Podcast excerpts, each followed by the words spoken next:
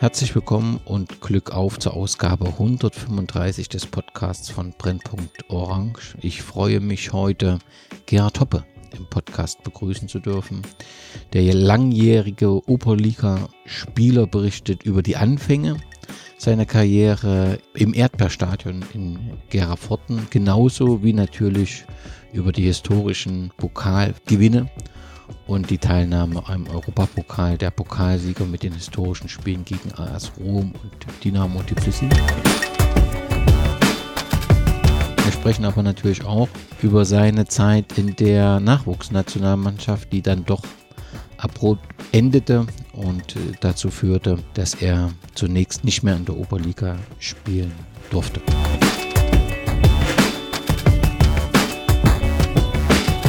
Auch diesmal gilt, ich bin dankbar für jede Reaktion, über jedes Like, über jede, jeden Kommentar rund um diese Ausgabe. Gefällt euch etwas nicht, ähm, dann schreibt mir das. Und äh, habt ihr Themenvorschläge, dann freue ich mich natürlich auch über einen entsprechenden Kommentar oder eine Nachricht über die sozialen Netzwerke. Und nun viel Spaß mit Ausgabe 135.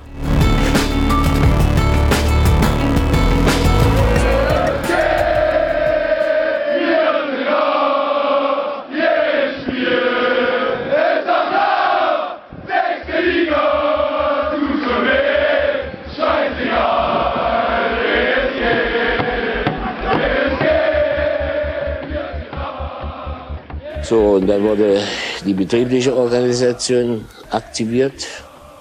Den ganzen alten Zopf wurde abgeschnitten. Es wurde bitte äh, viele Personalveränderungen gemacht in den Führungsetagen. Es gab die neue Generation, die nach 45 studiert hatte.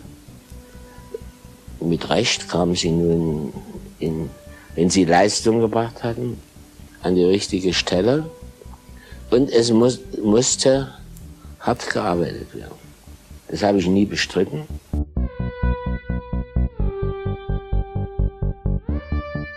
Lassen Sie mich einen Satz von Jenas Trainer Hans Meyer an den Anfang meiner Reportage stellen. Wir sind keine Fantasten, äußerte er vor diesem Spiel. Wir wollen nachweisen, dass wir nicht so schwach sind, wie das 0 zu 3 vom Hinspiel vermuten lässt. An mehr wollen wir zunächst nicht denken.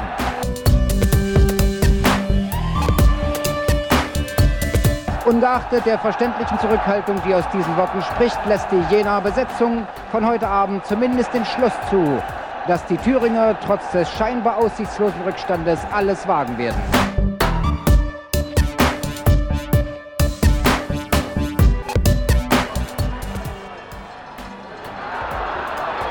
Schussgelegenheit für Hoppe. Wenn das so weitergeht, dann dürften eigentlich Treffer für den Gastgeber nicht ausbleiben. Da ist die Chance für Bilau und Tor! Tor! Tor!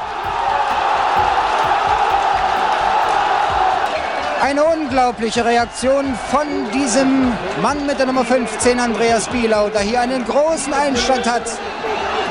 Zwei Tore von ihm in der 71.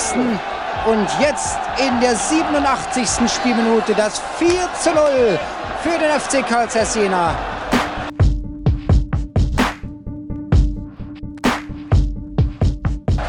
Das Spiel ist aus! Das Spiel ist aus, liebe Fußballfreunde. Der FC Karl Jena hat ein Spiel gezeigt, wie es wohl kaum jemand für möglich gehalten hätte. Nach dem 0 zu 3 von vor 14 Tagen gewinnt unser Oberligaspitzenreiter gegen den derzeitigen Tabellenzweiten der italienischen Meisterschaft AS Rom mit 4 zu 0.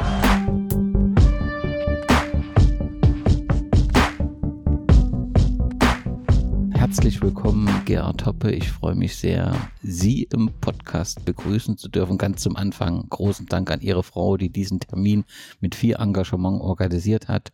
Schön, dass wir heute zusammengekommen sind. Herzlich willkommen, Gerhard Hoppe. Ja, ich begrüße Sie auch herzlich hier in Schkeuditz und hoffe auf ein gutes Gespräch. Da bin ich ganz zuversichtlich. Ich möchte mit Ihnen Ihren spannenden Werdegang ja Schritt für Schritt durchgehen chronologisch und anfangen müssen wir im Wintergarten in Gera, der leider gerade abgerissen wird. Schade. Aber es, es ist richtig, dass Sie rund um den Gera Wintergarten aufgewachsen sind? Ja, ich bin im Wintergarten ab und zwar in der Mötelwitzer Straße. Das war ungefähr 500 Meter vom Wintergarten entfernt. Und ähm, ich hatte es auch nicht so weit damals ins Stadion am Steg, wo mehr oder weniger die Geschichte begann. Zuerst beging ich aber nach Pforten. Warum? Weil Pforten, äh, meine Schule war da auch äh, um die Ecke und Pforten, da war ein gewisser Herr, also mir fällt jetzt nicht ein, äh, der mich, die in der Schule waren und die mich dann geholt haben äh, als interessant, ne, als Kind, als Achtjähriger. Und da das nicht weit war, bin ich da hingegangen und äh, habe dort, ich sag mal, ins Erdbeerstadion hieß das ja früher, ähm, dort in der Schüler angefangen. Und nach einem gewissen Zeitraum ähm, bin ich dann durch Zufall zur Wismut gekommen am Stadion am Steg, weil das war genauso weit wie das Erdbeerstadion. Und äh, dort bin ich dann unter ein Assa Bezold die ersten weiteren Schritte gemacht. Und so hat sich das dann praktisch weiterentwickelt. Lassen Sie mich noch mal ganz kurz zum Anfang. Da muss es ja, also kam die Fußballleidenschaft von Ihnen heraus oder hatten Sie auch ein fußballverrücktes Elternhaus? Mein Vater war früher BGH-Vorsitzender und er hat beim Sta im Stadion der Freundschaft dort die Beschallung gemacht. Und da bin ich als Kind immer mitgekommen und habe da auch einen schönen Platz gehabt, wo ich schön, schön Aussicht hatte. Und ich sag mal, vielleicht liegt es auch im Blut. Ne? Und ja, so hat sich das entwickelt und da bin ich praktisch zum Sport gekommen. Ich sag mal, nach der Schule, Straßenfußball, hat man ja viel in der Straße ge Fußball gespielt. Ich weiß noch bei meinem Vater, der hatte eine, eine Garagengemeinschaft und da haben wir immer die Garagendore kaputt gemacht. Da gab es natürlich Theater. Ne? Können Sie sich noch an die, die Fußballsituation oder die Fußballlandschaft in Gera erinnern, als Sie am Steg angefangen haben, wie die war? Forten hatte, glaube ich, einen ganz guten Namen, weil im Prinzip vor dem Krieg dort sehr erfolgreich Fußball gespielt wurde. Und dann hatte offensichtlich weil Sie sagen, Sie haben, sind zum Steg gegangen und Ihr Vater hat Stadion der Freundschaft gemacht. Hat die Wismut eine Zeit lang in beiden? Nee, das kann ich eigentlich nicht sagen. Als Kind konnte ich das auch nicht so einschätzen, sondern ich bin da als hingegangen zum, zum, zum Spielen. Ja. Jetzt ist mir überhaupt der Name eingefallen und zwar war das der Kurt Chrismann, der mich da praktisch aus der Schule ja, nach Forten. geholt hat, der praktisch äh, das äh, so eingeleitet hat, dass ich äh, nicht professionell, aber dass ich eben in guten Händen war, die, die Übungsleiter und das waren übrigens die Geschwister Böhme, das waren Sportlehrer.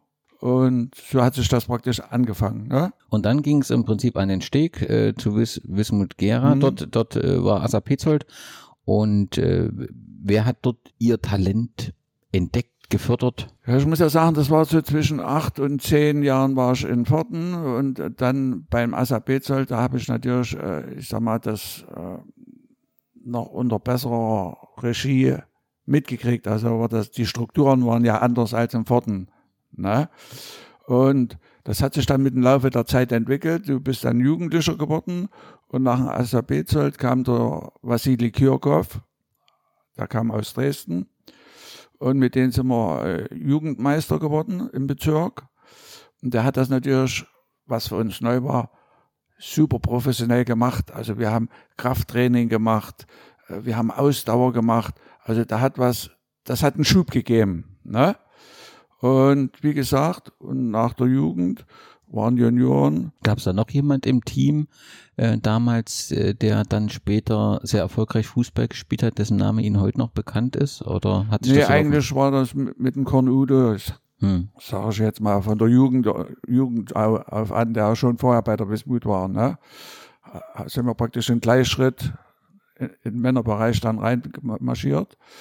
Und ich weiß noch, ich hatte eine Lehre als Kfz-Mechaniker und wurde dann von der Wismut, sprich Herrn Manfred Kaiser, sehr gefördert und hatte, ich sage es mal, auch gewisse Freiheiten zum Training zu gehen, öfters als normal. Und so wurde ich praktisch im Männerbereich mit 18 Jahren eingeführt. Bevor wir dort nochmal hinkommen, mhm. würde ich gerne nochmal zurückgehen zu dem Thema, äh, Sie sind Kfz-Mechaniker. Mhm. Wie hat es damals, konnten Sie Fußball, Ausbildung nebenher, das lief alles, bevor Sie den Sprung in die erste Männermannschaft gemacht haben? Ja, das, das, das, das lief wunderbar parallel. Also damals KIW Gera, genannt KIF, äh, hatte da Verständnis und ich sage jetzt mal mit Unterstützung von Manfred Kaiser, der sich dort auch eingesetzt hat, haben die gesagt, okay, ähm, wenn er seine Lehre gut macht, ähm, dann kriegt er eben gewisse Freizeiten zum Training zu gehen oder mal eher von der Arbeit. Ich sage mal, weil die ja auch gewusst haben, äh, nach der Lehre bin ich weg. Ne? Das war eigentlich so vorgegeben. Das war für mich ein Glücksfall und gut. Und äh, nur so konnte ich ja auch, ich sag mal, schon damals professionell arbeiten oder trainieren und mich, äh, ich sag mal, im Männerbereich einleben. Das heißt, Manfred Kaiser hat frühzeitig ihr Potenzial erkannt und hat gesagt, der Gerhard Toppe muss zu mir in die erste Männermannschaft. Genau so war's. Wie, wie muss ich mir dann das vorstellen? Was ändert sich für Sie dann mit dem Sprung in die erste Männermannschaft? Man ist im Prinzip ähm, ausgebildet, aber konnte auch schon zu DDR-Zeiten letztendlich voll Fußball spielen oder sind Sie parallel noch arbeiten gegangen? Nein, ich bin nicht parallel arbeiten gegangen.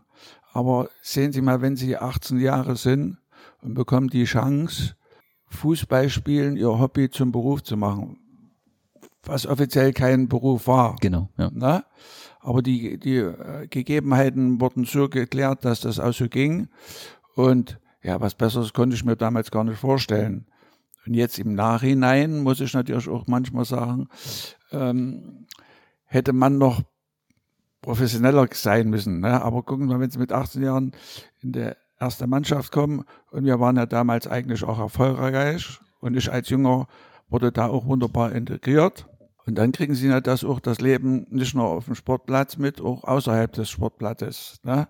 Also ich sage jetzt mal sprich Wintergarten. so, und gut, äh, ich habe mich da immer äh, eigentlich gut dran gehalten. Früher habe ich nur Cola getrunken, dann gab's mal äh, Bier. Aber ja, dann lernen sie auch die andere Seite. Und äh, wenn sie jetzt auch, wenn sie mit 18 Jahren im Männerbereich kommen, da sind die Dinge natürlich anders. Aber man muss sich eben darauf einstellen. Ich habe die Chance bekommen. Ich habe damals in, im, im Abwehrbereich gespielt. Man hat mir gesagt, du, du bist nah dran, du schaltest deinen Mann aus und was du darüber aus machen kannst, kannst du nach vorne machen. So, und ich wurde von der Mannschaft sehr gut integriert, so dass ich mich praktisch einen Stammplatz erobert habe und so die praktisch die die Schritte nachfolgend waren. Ne?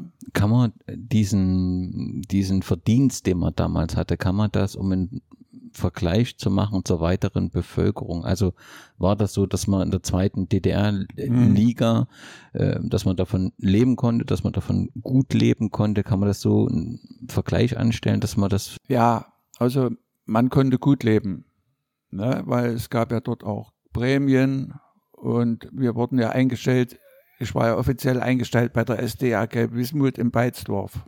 Und dort hatten wir praktisch laut meines Berufes, Facharbeiter, die höchste Lohnstufe gekriegt. Ne? So wir eigentlich äh, sehr gutes Auskommen hatten. Wir wurden natürlich auch unterstützt bei der Wohnung. Ne?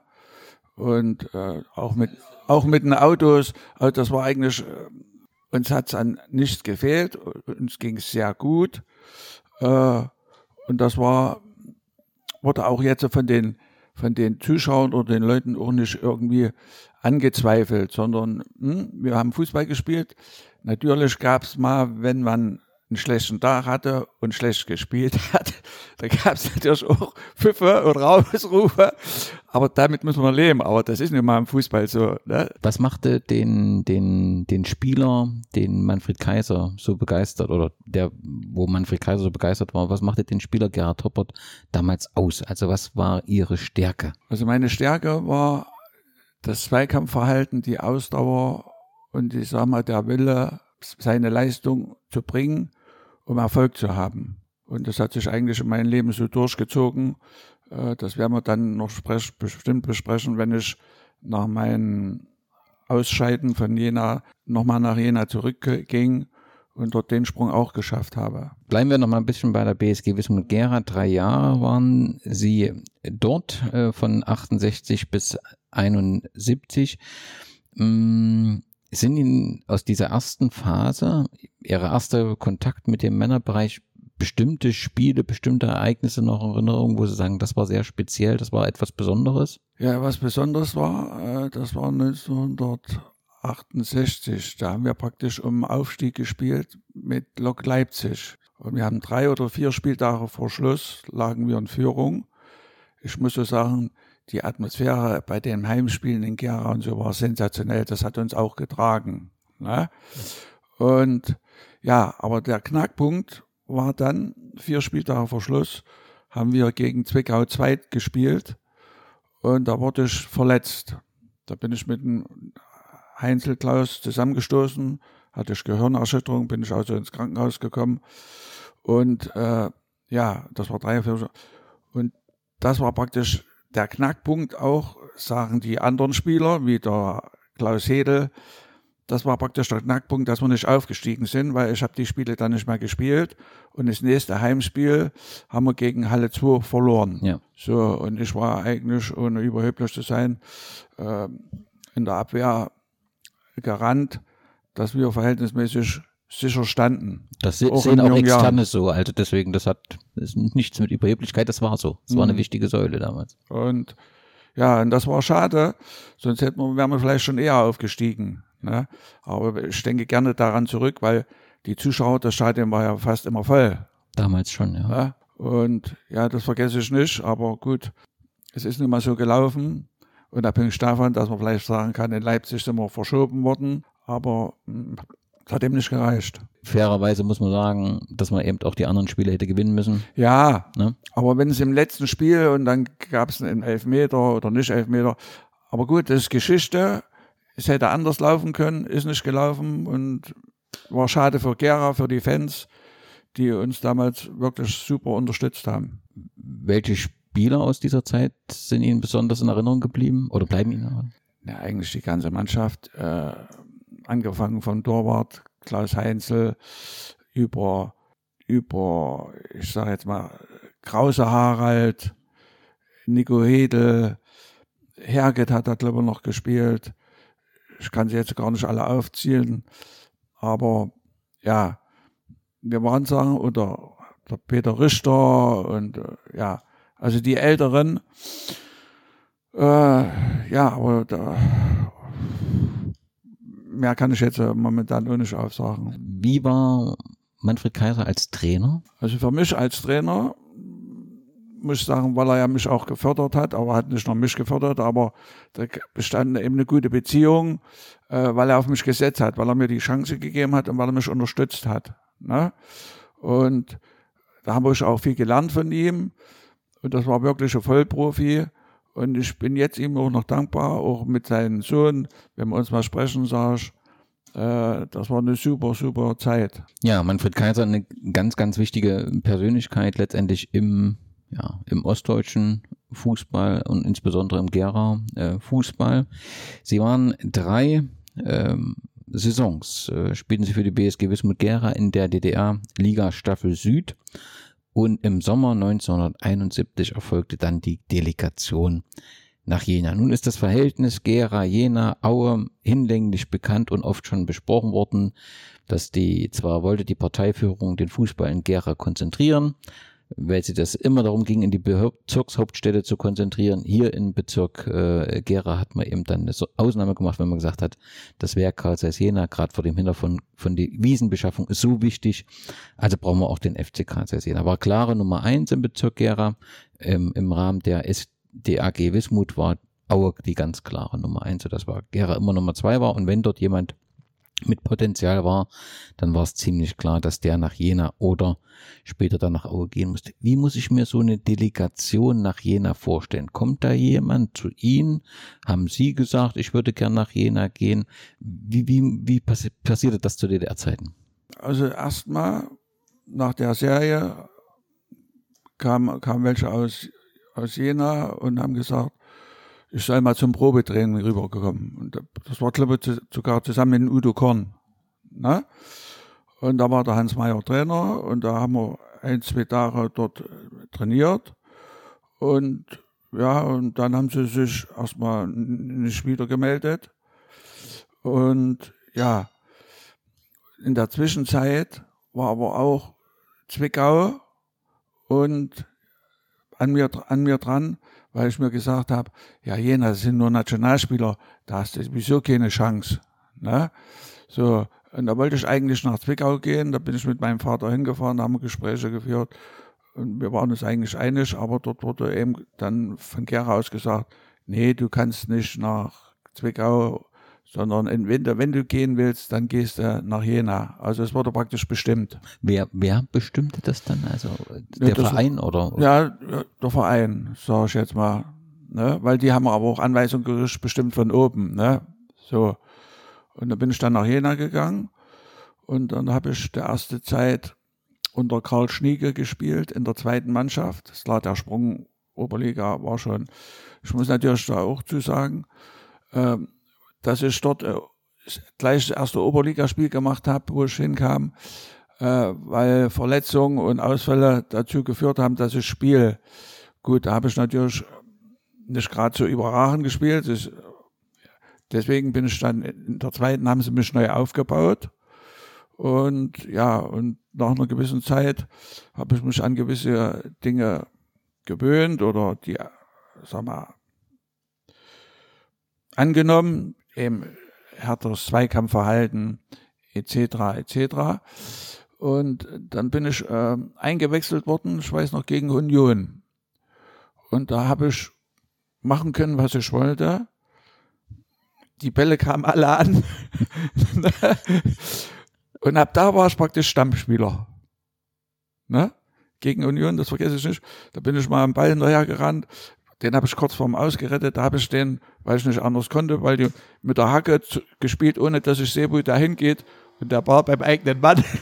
da, da war da praktisch der Käse gegessen, auf Deutsch gesagt. Ne? Und da hat sich das praktisch weiter aufgebaut. Der Herr Meier hat mir die Chance gegeben wieder. Und ja, und dann habe ich Fuß gefasst und ging dann, sag mal, eigentlich war schon akzeptiert von den anderen Spielern Peter Ducke oder Roland Ducke und wie die Größen alle hießen. Ne? Da hat man natürlich schon ein bisschen Ehrfurcht gehabt. Aber das ist dann mit der Zeit geschwommen, verbunden, weil man sich selber gut einbringen konnte. Lassen Sie uns noch mal ganz kurz über Hans Mayer als Trainer mhm. sprechen. Ist ja nun schon auch in dem gemeinsamen Deutschland, ja, Kulttrainer, mhm. ein besonderer Typ, äh, der auch sehr gefragt ist und natürlich mit seinen launigen Antworten auch äh, gut unterhält. Ich kann mir durchaus vorstellen, dass als im Spieler-Trainer-Verhältnis das nicht so ganz launisch war und ähm, dass er auch andere Seiten hat. Wie haben Sie ihn als Trainer wahrgenommen? Als Trainer fand ich ihn erstmal super, weil er mich gefördert hat. Wie der Herr Kaiser in Gera hat der Hans Meyer mich gefördert. Ich sag mal, ich muss ja auch dazu sagen, ich war kein Vollbluttechniker, ne? Ich habe aber aus meinen Möglichkeiten das Optimale gemacht. Und das hat er immer gut angerechnet und akzeptiert.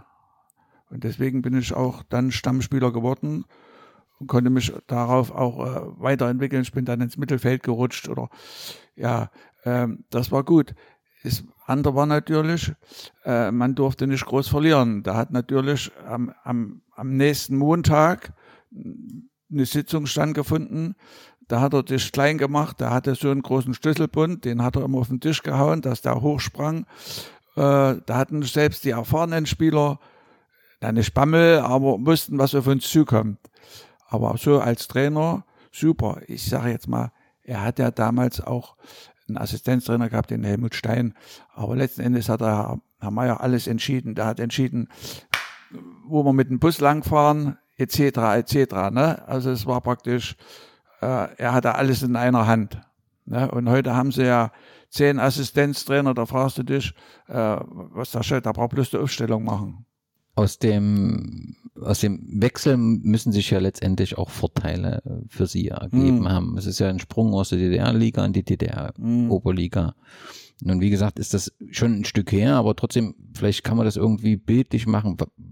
Wo, wo spürten Sie denn, dass Sie jetzt in der Oberliga waren? Also gerade so was Trainingsbedingungen angeht, aber auch so drumherum. Was ist der Unterschied gewesen zwischen Liga und Oberliga, wo es deutlich wurde? Ja, erstmal die Trainingsbedingungen. Wir hatten ja enge Zusammenarbeit mit der Uni Sportklinik, äh, Sport, Sportgymnasium in Jena, wo der Dr. Dern und der Manfred Ressler zwei spezielle Leichtathletiktrainer und Krafttrainer waren, wo wir praktisch ein separates Programm hatten, was halt praktisch aufgebaut war, was auch intensiv war. Das war in Gera nicht so. Ne? Und äh, das war also professioneller.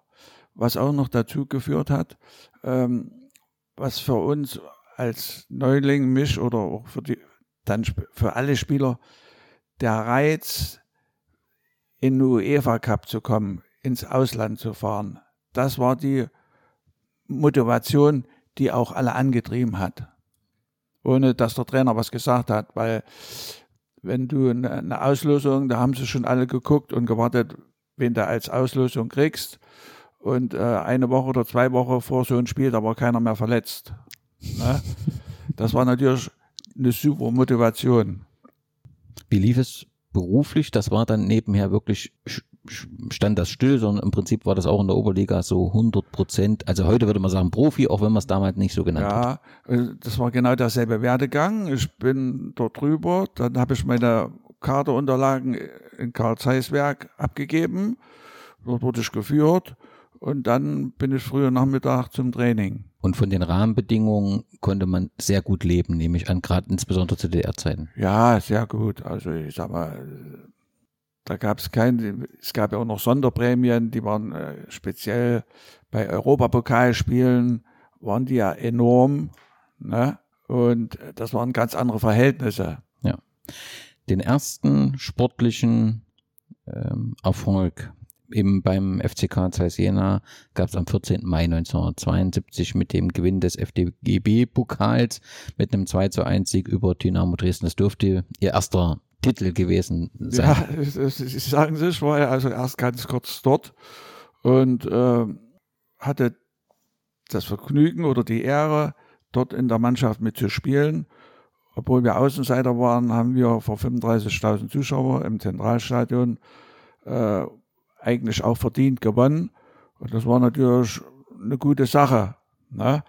Man muss natürlich da auch sagen, wenn man heute sieht, wie die Mannschaften das feiern und wie wir früher das gefeiert haben, ist kein Verhältnis. Aber das war damals nicht so. Ne?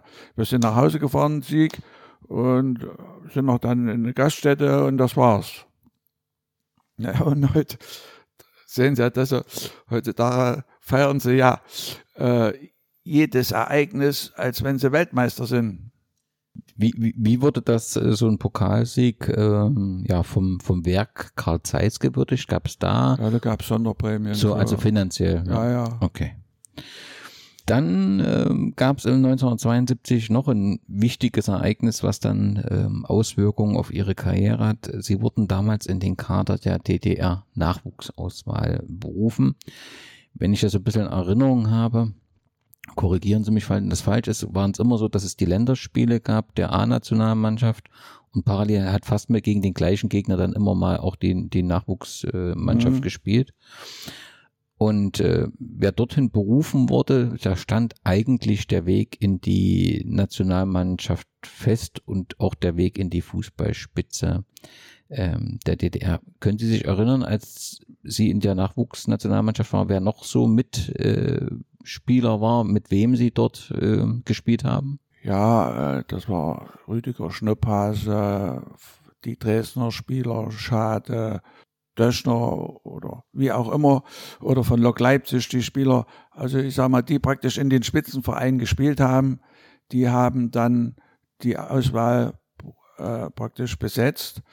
Und ja, und da sind wir, ich habe also drei Länderspiele, das war gegen Tschechien, Bulgarien und Rumänien. Wer war Trainer?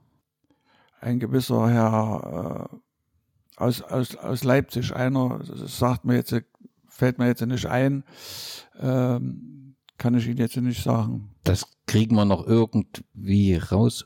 Holger? Holger, Holger. Ja, Kurt Holger. Ja, gut. Dann Genau. haben wir es doch noch hingekriegt. Okay. Und ähm, dann machen wir es erst sportlich. Dann das letzte Spiel war das, also das letzte Spiel für Sie war das Spiel gegen Rumänien. Ja. Haben Sie an das sportliche äh, Verlauf noch Erinnerungen? Ja, ich habe also dort jedes Spiel von Anfang an gemacht und war auf einem guten Ast. Äh, Gegen Rumänien habe ich äh, sogar ein sehr gutes Spiel gemacht. Und ja, und danach kam ja das Spiel gegen Norwegen. Ja, richtig. Ne? Und ähm, in Norwegen, da sind wir in, das Spiel war angesetzt in Arendal, aber wir sind in Oslo zwischengelandet. Und man muss dazu sagen jetzt, das gab's, war ganz offiziell, wenn man auch mit einem Verein ins Ausland, ins westliche Ausland reist, dann hat der Ver- Verband, zur UEFA oder FIFA, ähm, so Tagessätze abgegeben. Also, dir stand da als Spieler pro Tag, sage ich jetzt mal, 10 Westmark oder ne, in der Währung zur Verfügung. Die haben sie dann ausgezahlt und dann konntest du dir irgendwas kaufen. Ne? So. Und das Essen und die Hotels haben praktisch die Vereine oder der Verband bezahlt. Also wenn der Verein von Liverpool nur mal gesagt nach Jena kam, dann hat das Hotel so der FC Karl Zeiss Jena getragen. Also so war das damals. Ne?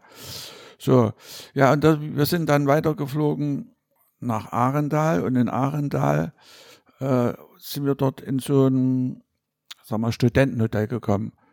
Normalerweise war das Hotel beflaggt, aber nicht mit der DDR-Flagge, sondern mit der bundesdeutschen Flagge. Egal, hat da keinen interessiert. Und wir hatten natürlich auch Ausgang, wo wir mal einen Stadtrundgang machen konnten. Und ich kannte das ja auch vom Karl Zeiss Jena. Das war natürlich nicht publik, das war eben so, dass wir hier DDR-Mark mitgenommen haben, normal DDR-Mark, und die dann eins zu vier getauscht haben. Das war aber mit dem Verein gang und gäbe. Okay. Ne? Weil so. Und wir waren dort in dem Hotel und da war auch an jedem Hotel ist da so ein Schalter. Und dort hat ähm, eine Angestellte, ich und Rüdiger Netz sind dorthin. Und wir haben dort 200 DDR-Mark äh, hingegeben und die hat uns dann Geld zurückgegeben, also in den ihrer Währung umgerechnet so im Westgeld. Aber wir haben uns schon gewundert, äh, nicht 1 zu 4, wie es üblich war, sondern 1 zu 2. Na gut, damals war ich 22 Jahre, habe ich gesagt, okay, wenn die, hm, Schöne Sache. so, ne? Und den nächsten Tag ist der Hoteldirektor in der Halle gekommen und hat gesagt, seine Angestellten ist Irrtum passiert. Sie hat zu viel Geld rausgegeben. Ne? Und ja, ich und der Rüdiger Nett, wir waren da durch Zufall auch gerade in der Halle. Nicht alle Spieler, aber wir. Und ja, was willst du machen, wenn du jung, junger Spieler bist? Erst ähm, sagst du was oder sagst du nicht, weil wir haben uns ja auch gedacht, wir haben gedacht, wir haben nichts Schlechtes gemacht. Ne? Und äh, da haben wir uns gemeldet und da haben wir praktisch das Geld zurückgegeben und da war der Fall erledigt. Ne? Rüdiger Netz vom BFC, nur zur Ergänzung. Ja, Ja. Rüdiger Netz. Und ähm, ja, und da war der Fall für uns erledigt. Und die haben uns so gesagt, ich sage jetzt mal, bei jeder Delegation waren im Stasi-Leute dabei. Ne? War bekannt, wer Ja. das war? Wusste man das? Nee, so das waren von Berlin welche, aber Mhm. die, mit der Auswahl waren andere Leute als mit dem Verein. Mit dem Verein ist, war, bei uns war der Herr Wolfram äh, der Spezialist, der immer mitgereist ist.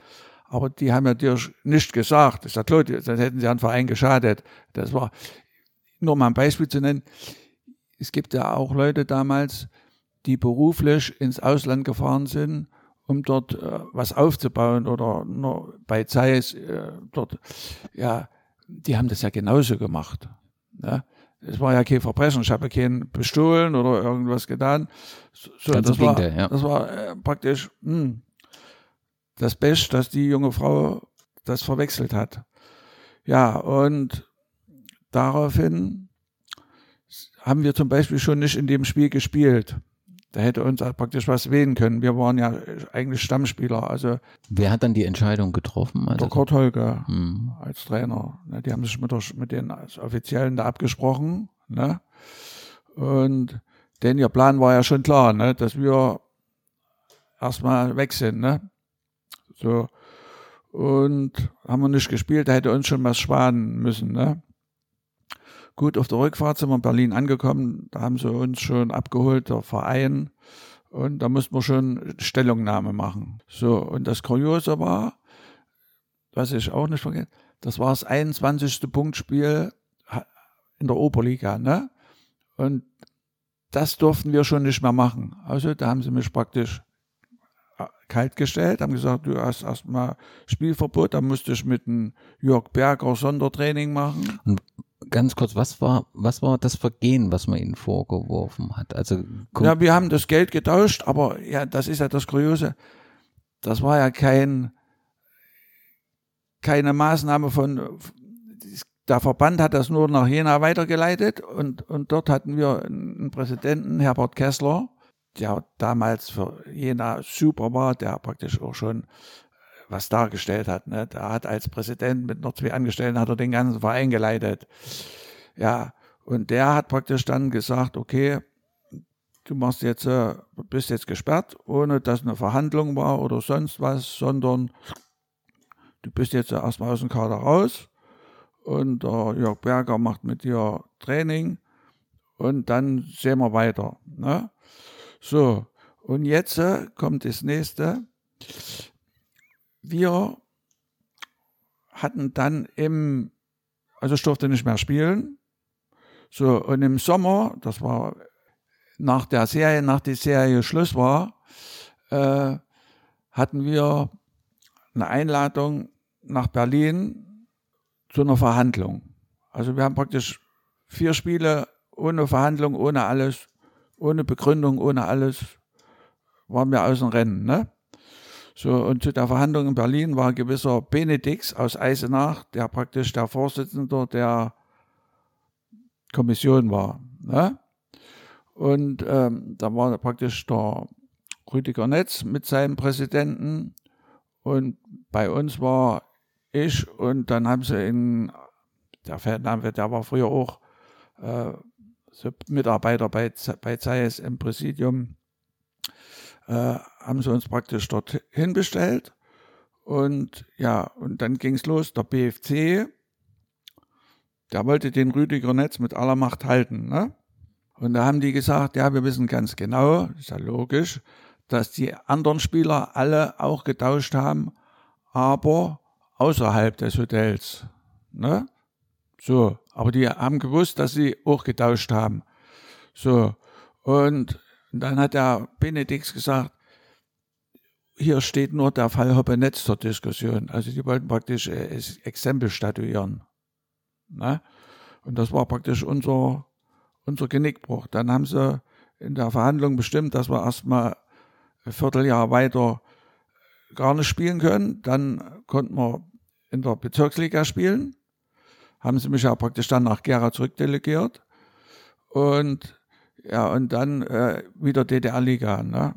Okay, lassen Sie mich noch mal ganz kurz zwei sagen. Gab es aus der Mannschaft da irgendwie Kritik, Nachfragen oder war jeder einfach ruhig, weil es ihn nicht betroffen hat? ja, also erstmal Jetzt von Karl Zeiss oder von der Auswahl? Na, also wohl als auch. Also, also von, von der Auswahl war ja keiner bei der Ver Verhandlung dabei, waren ja nur wir zwei, die anderen waren ja Verein. Die waren froh, dass die das nicht interessiert hat oder, oder den, die Namen nicht gefallen sind. Und beim Club, äh, ich sage jetzt mal, hat sich auch keiner interessiert, weil das war wie eine nach der Nebelaktion von einem Tag auf den anderen, nach der Verhandlung haben sie gesagt, okay, wir delegieren das wieder nach Gera zurück. Aber es muss doch, also so in, in meiner Welt, aber vielleicht kriegt man das halt zeitlich, muss man da den Abstand sehen. Muss es doch auch im Umfeld, also auch Fans und Zuschauer, die müssen doch irgendwie diesen Stammspieler Gerhard Hoppe, dass der plötzlich weg ist und nach Gera in die DDR-Liga geht. Ähm ja, damals war es ja so, die haben das so dargestellt, als wenn du ein böser Junge bist, sag ich jetzt mal, ne?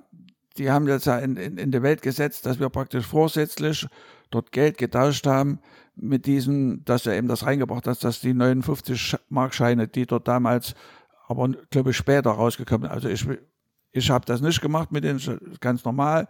So, und da haben die das praktisch auch so lanciert, ja, dass die hm, uns praktisch negativ hingestellt haben. Es ist ja auch so, äh, dass die Offiziellen selber auch äh, gewisse Dinge, Ferngläser zum Beispiel mitgenommen haben und verkauft, was am Ende auch keinen interessiert hat. Aber das war nun mal so. Ja, aber also sie, ich finde, sie berichten das so, so sachlich, äh, so fundiert und so mit einem gewissen Abstand. Aber wenn man das mal emotional betrachtet, also sie, sie waren Stammspieler bei Karl Jena. Sie waren in der Nachwuchsnationalmannschaft. Also aus meiner Sicht ähm, waren sie auf dem Weg, ähm, ein Spitzenspieler der DDR zu werden. Und, und plötzlich, nun ist das für mich halt schwierig, weil Wismut Gera für mich natürlich ein sehr schönes Los ist, nach Gera zu gehen, aber für sie bedeutet das ja damit, auf jeden Fall erstmal, oder das war nicht abzusehen, dass es nochmal zurückgeht, aber es war erstmal in, in Cut und das Ende aller Hoffnungen auf, auf großen europäischen, nationalen Fußball in dem Moment. Ja. Und das nur wegen den Devisen. Ja, ich sage jetzt mal, da war ich ja 22 Jahre, da habe ich noch gar nicht so weiter gedacht, sondern ich habe mich eben mit den Gegebenheiten abgegeben, weil es nicht anders mir übrig blieb. So, und war froh, dass ich dann überhaupt wieder spielen konnte. Und es war ja auch nicht abzusehen, dass ich das nochmal die Chance bekomme und äh, ich sag mal, mehr oder weniger noch verbessere. Weil was dann abging, das war ja. Im, Nachhang, Im Nachgang schon, aber was, was wäre möglich gewesen, wenn sie die ganze Zeit dort gewesen wären? Ja, das, das habe ich mir auch gedacht, aber gut, es ist, es ist, ist nicht zu ändern.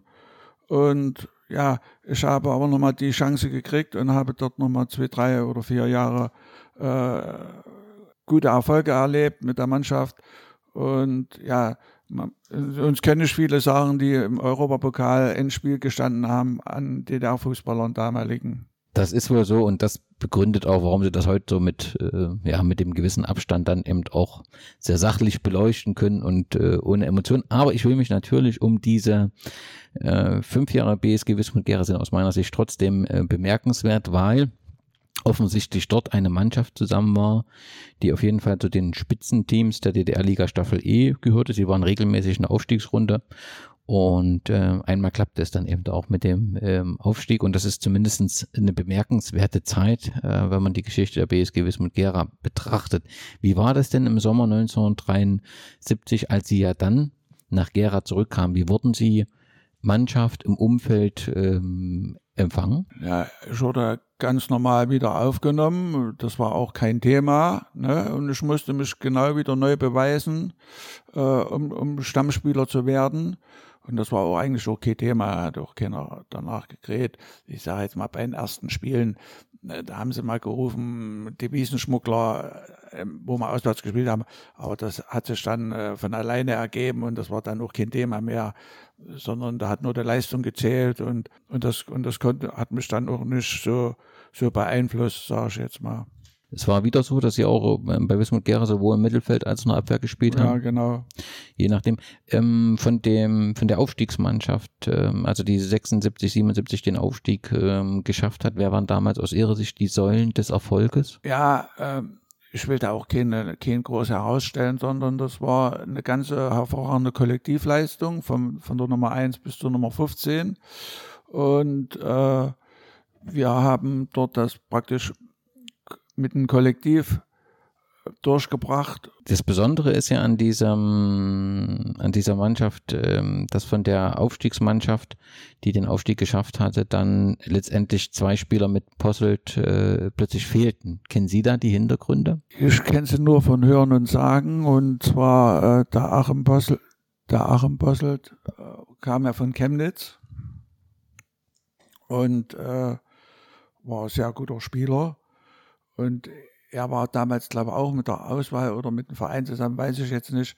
Er hat dort eigen Vergehen äh, gehabt, was ich jetzt äh, nicht weiß, aber äh, ja, was ihm praktisch dann wie, wie fast mir die ganze Karriere versaut richtig, hat. Richtig, Bernd Kraus war der Zweite der gehen musste plötzlich aus einem, aus einem erfolgreichen Team in der DDR-Liga, mhm. was dann fast in derselben Zusammensetzung die Oberliga versucht anzugehen. Da waren wir schon sehr irritiert. Wissen Sie da was? Nee, da kann ich Ihnen jetzt auch nicht groß sagen. kann irgendwie mit, mit Westverwandtschaft oder wie auch immer, weil sein, sein Bruder, mit dem habe ich ja damals auch noch gespielt, am Anfang meiner Karriere. Und ja, na, das waren aber so Gegebenheiten, die nicht gut waren, die man nicht äh, unterstützen konnte. Aber es war nun mal so. Ne? Welche Erinnerung haben Sie an, an Klaus Memmler als damaligen Trainer? Aufstiegstrainer war nicht Klaus Memmler. Uh, der Herr Pohl aus Zwickau. Dietmar Pohl, natürlich. Entschuldigung. Dietmar Pohl. Gut, ich hab's gerettet. Ich wusste Mann, es Mann, Mann, ist das peinlich. Kein So, Problem. Aber Mannschaftsleiter war Memmler, ne? Glaube ich damals. Ja, das kann sein. Okay. Ach, Mensch, Mensch, Mensch, Mensch. Ja, der Herr Pohl kam von Aue Ja. Und hat das auch sehr professionell gemacht. Und wir hatten da auch, auch Glück in manchen Spielen. Aber das war auch eine schöne Zeit, der Aufstieg, ne? So, und jetzt kommt das Kuriose. Wir hatten ja nach den ersten drei Punktspielen drei Punkte. Sensationell, aber danach keinen mehr. Oder noch zwei Unentschieden. Ja, ähm, sind praktisch gleich wieder abgestiegen. Und jetzt kommt das Kuriose. Fünf Spieltage vor Serienschluss haben wir zu Hause gegen Jena gespielt. Haben wir verloren, 3-0 oder 5-0, weiß ich nicht mehr genau. So, und nach dem Spiel kommt ein gewisser Dr. Dern Mhm. zu mir. Der ja maßgeblich, glaube ich, bei solchen Gesprächen war. Hm? Ja, und hat mich gefragt, ob ich wieder zurück nach Jena will. Ja, ich war mir eigentlich wie verdattert. Und aus dem ersten raus habe ich gesagt, habe ich eigentlich kein Interesse, weil ihr habt mich damals im Stich gelassen und äh, habe ich kein Interesse. War das, war war das wirklich Ihr erster Impuls so? Also, ja, weil ich bin immer sehr nachtragend, wissen Sie? Ich habe mir die Suppe zwar selber eingerührt, aber die haben wirklich nicht zu mir gehalten. Hätten die wie der BFC, dann hätten wäre uns vielleicht gar nichts passiert, ne? Okay. Ja, verstehe So, ich. aber die haben gesagt, oder der Herr Kessler hat damals gesagt, ja okay, jetzt tun wir den ab, da haben wir Ruhe. So ungefähr, ne? Letztendlich geopfert. Ja, so. Ja. So, und da habe ich gesagt, nee. Und ja, und dann auf einmal sind sie gekommen und haben gesagt, okay, wenn du weiter Oberliga spielen willst, dann nur in Jena. Da waren ja auch alles nur Nationalspieler damals ne? Und gut, da war ich 28, glaube ich, ne? Und da habe ich dann gesagt, na, okay, gehst du hin, weil wolltest da weiter Fußball spielen und wenn es geht auch, äh, so, das war der Anreiz. Wurden Sie irgendwie offiziell begnadigt oder war das indirekt verbunden, wenn er jetzt schon wieder nach Jena kommt, dann ist das alles jetzt vergessen? Ja, so ungefähr. Als wenn nichts gewesen wäre. Ne? Das heißt, Sie spielten dann in derselben Saison das, das Kuriose ist ja, es gibt ja gewisse Regeln. Normalerweise darfst du ja nur einen gewissen Zeitraum deinen Verein wechseln. das spielte da nämlich an keine Rolle. So, ne? Und das war fünf Spieltage vor Saisonende. Da hat das kein, kein Schwein interessiert. Da haben die das durchgebracht. Ne? Ich habe dreimal gegen Böhlen gespielt. Ne? Und noch gegen zwei andere Mannschaften. Gut, äh, ich- Jena hatte damals auch äh, Spielerprobleme mit Verletzten und Kranken. Ich glaube, Böhlen war sogar Ihr erstes Spiel. War Sie mein haben, erstes Sie haben Spiel. sogar ein Tor geschossen. Ja, genau. Mhm. Sehr gut. ja, genau so. So, so. so kurios war das, ne? Und da bin ich dort dann wieder umgezogen. Nach Jena habe ich dann noch eine Wohnung bekommen. Und da ging das praktisch ohne das, was die Vergangenheit war Vergangenheit, ging es äh, frisch los. Und ja, mit den Spielern habe ich mich auch gleich gut verstanden. Und das ist ja so, wenn man seine Leistung bringt, wirst du akzeptiert. Und wenn nicht, nicht. So ja, logisch. Und ne? wie, wie, wie war man Gerhard traurig oder gehörte das einfach dazu, dass eben, wenn die Chance sich bietet, dann ist das halt so? Ja, das ist halt so. Mhm. Das, äh, wie gesagt, das, wie in der heutigen Zeit, es geht immer weiter. Ne? So, und äh, ich sage jetzt mal, der Fußball ist in Gera weitergegangen und in Jena geht er auch weiter. Und Sie sehen ja jetzt, wie die Situation jetzt in Jena ist. Da, da geht er auch immer weiter, obwohl man sich fragt, hm, was ist da los? Ja, aber so ist das Leben. Okay, neun, am 6. Mai 1978 standen sie wieder im Team des FCK Jena in der Oberliga, zeitgleich mit der BSG Wismut Gera. Die stieg dann ab. Jena blieb natürlich in der Oberliga. Und während der erste Erfolg ähm, schon im Pokal war, auch, war auch der zweite Erfolg ähm, ein Pokalerfolg und auch die Grundlage für den größten Erfolg, so vermute ich ihre Karriere. Ähm, das war am 17. Mai 1980, wo der FCK Jena in Berlin wieder den FDGB-Pokal gewann. Es war ein besonderes Spiel, weil es natürlich ein Thüringer Derby, Derby war und äh, sie mit 3 zu 1 gegen den FC Rot-Weiß Erfurt gewann. Welche Erinnerungen gibt es an dieses Derby? Ich muss dazu sagen, die Derbys haben ja ihre eigenen Gesetze. Ne? Wir hatten in der Serie, ich glaube, drei, drei Spiel oder kurz vor dem Pokalendspiel hatten wir äh, das Punktspiel in Erfurt. Da hatten wir auch gewonnen 1-0, glaube ich, oder 2. Und äh, das zählte natürlich in Berlin nichts. Ne? Ich sag mal, äh, die Situation war eigentlich 50-50 und wir hatten ja auch ganz schön schwer zu tun. Ne? Wir haben uns ja in der Verlängerung. Das war, lief nicht so glatt durch. Ja. Und äh, ja, wir hatten auch das Glück, dass der Jürgen Raab, glaube ich, 2-1 gemacht hat oder 3-1, ich weiß nicht, ähm, dass es am Ende noch zu unseren Gunsten lief. Und das war natürlich vom Emotionen her auch fast gleichzusetzen mit Dresden, weil mit Dresden war ich 20, 22, da habe ich das äh, ja, mitgenommen, aber Erfurt, das war schon. Was Besonderes. Ja, genau. Mhm. Okay, was folgte war, durch den Gewinn des Pokals war man qualifiziert für den Europapokal, der Pokalsieger der nächsten ähm, Saison. Und bevor wir die einzelnen historischen und besonderen Stationen besprechen, Sie haben das vorhin schon gesagt, ähm, man hat sich gefreut, wer war gespannt, wer ausgelost wie jedes Mal.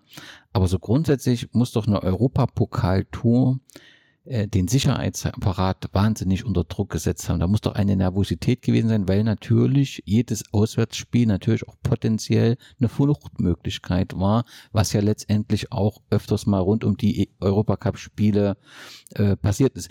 Wie muss ich mir das vorstellen? Hatte man das Gefühl gehabt, man wird besonders beobachtet, wird die eigene Familie durchleuchtet? Da muss doch Aufregung gewesen sein immer. Ja, wie ich das jetzt so, so im Nachhinein äh, kenne, durftest du ja in den Spitzenclubs, die ins Ausland fahren, durftest du ja nur, wenn du keine Westverwandtschaft hattest und wenn du, ich sag mal auf Deutsch gesagt, eine weiße Weste hattest. Ne? Dazu muss man natürlich auch sagen, mal von den Dresdnern oder die dann doch geflohen sind, kam das für mich und für viele andere auch gar nicht in Frage, weil ich hatte meine Eltern hier, meine Familie hier, uns ging es gut. Ja, was will ich dort groß bewegen. Erstmal musstest du ja schon von vornherein, dass wenn du äh, nach, nach dem Westen gehst, wirst du erstmal zwei Jahre komplett gesperrt vom FIFA oder UEFA. Und ja, also das, man sieht es an gewissen Dingen wie Nachtweid, der hat zwar dann geschafft, aber das ist gar nicht so einfach. Ne? Und für mich war das, war, war das nie ein Thema, auch wo, wo sie mich damals rausgehauen haben. Jetzt, du, du hattest zu jeder Tages- und Nachtzeit die Gelegenheit, dort abzuhauen. Die konnten dich ja nicht einsperren, sondern wenn du jetzt gehen wolltest, bist du aus dem Hotel raus und dann war die Sache erledigt. Aber das war für, für mich oder für viele anderen auch kein Thema. Uns ging es gut, um nicht zu sagen sehr gut. Und äh, damit war die, die Sache erledigt. Dass wir uns natürlich gefreut haben vor der Auslosung, dass wir lieber gegen Westverein spielen als gegen Slavia Prag oder, oder ne, das war klar.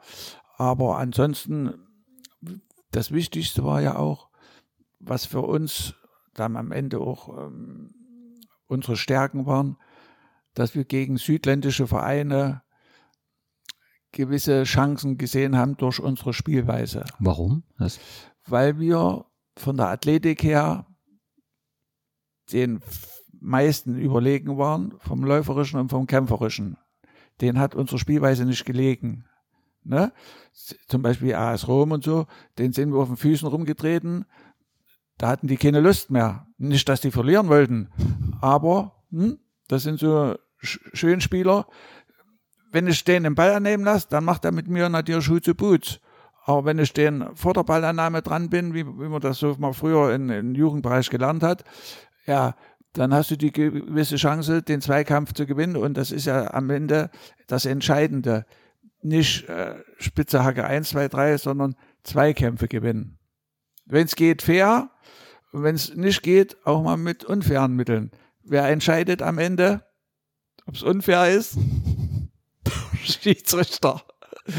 Stimmt. Richtig, richtig. Sie, Sie sprechen es an, was man, wenn man den DDR-Fußball betrachtet, mit Europapokal verbindet, ist natürlich der Erfolg der Magdeburger, ist auch die Finalteilnahme der Leipziger, aber eigentlich schon direkt nach Magdeburg äh, kommt äh, ja nicht mal das Finale, sondern die erste Runde im Europapokal der Saison 1980, 81 und das Spiel AS Rom gegen Garces Jena. Das war aber nicht erste Runde, das war war das erste Runde? Nee. Ich dachte Rom, Valencia, Newport, Benfica. Ja.